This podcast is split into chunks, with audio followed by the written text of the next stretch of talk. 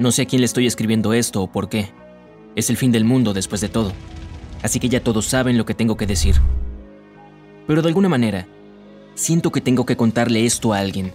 Así que todo comenzó como leves sacudidas por debajo del suelo.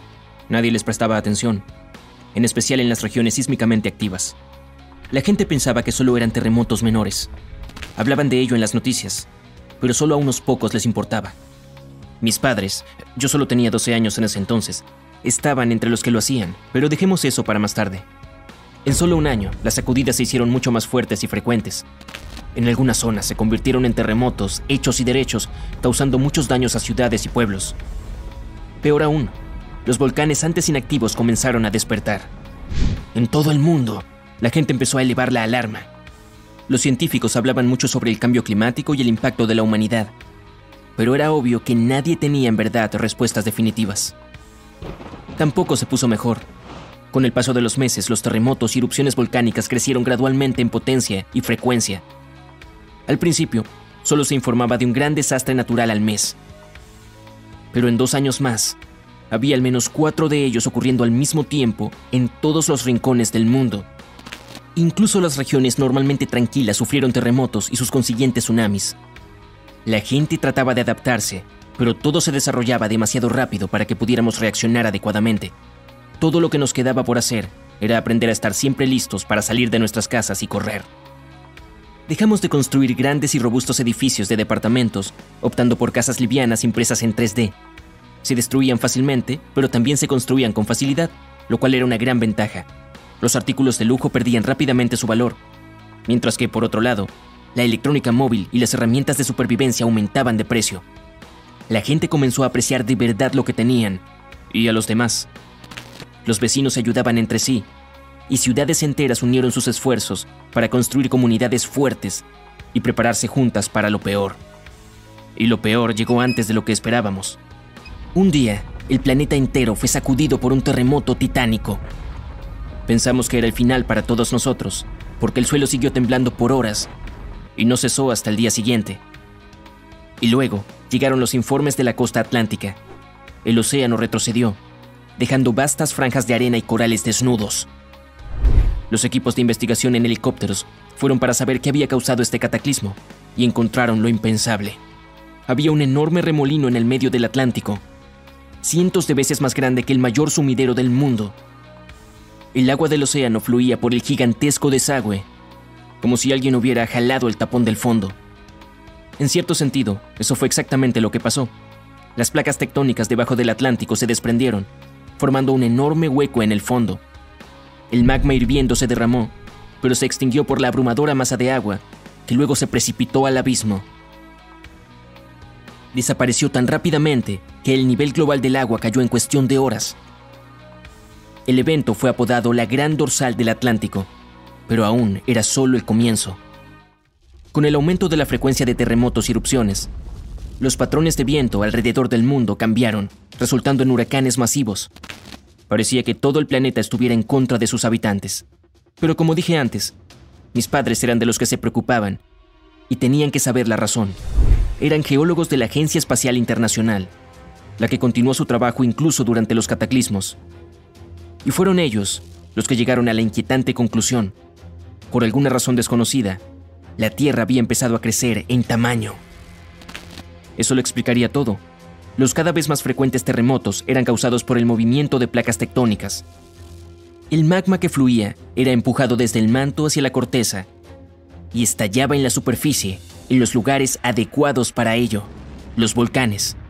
Y eso significaba que habría otros eventos como la gran dorsal del Atlántico, solo que aún más catastróficos. Después de otro año, nos mudamos a vivir en la agencia junto con las familias de otros empleados y trabajadores de investigación.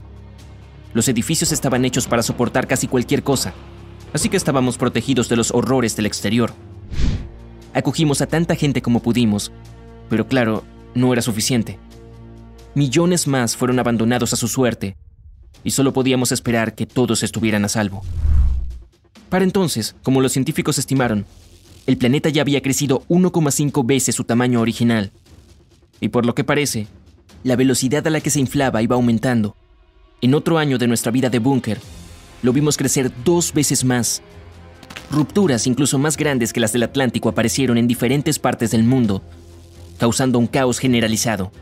Todo el mundo se fue a vivir bajo tierra, donde era relativamente seguro. Las comunicaciones entre los continentes casi se perdieron, y todo lo que aprendimos sobre la situación anterior fue gracias a las audaces expediciones de los científicos. El planeta era devastado por terremotos, erupciones volcánicas, tsunamis y huracanes que ocurren casi a diario en la actualidad.